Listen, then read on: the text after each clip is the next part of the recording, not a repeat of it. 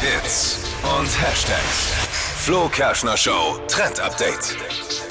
TikTok ist ja immer wieder gut auch für neue Food-Trends und aktuell geht ein Video viral, in dem ein Kartoffelsnack im Waffeleisen gemacht wird. Und ich finde das super easy und cool auch mal für die Mittagspause. Das ist quasi einfach nur Knödelteig Oh. im Waffeleisen drin und dann wird das Ganze zu so einem ähm, Kartoffelplätzchen. Habe ich schon probiert. Ja? Habe ich nämlich auch gesehen, habe ich schon probiert. Ist lecker. Voll. Funktioniert glaub ich Es funktioniert und ist super lecker. Wird dann schön knusprig außen, Muss innen man weich. lange drin lassen. Muss man, darf man nicht die Geduld verlieren.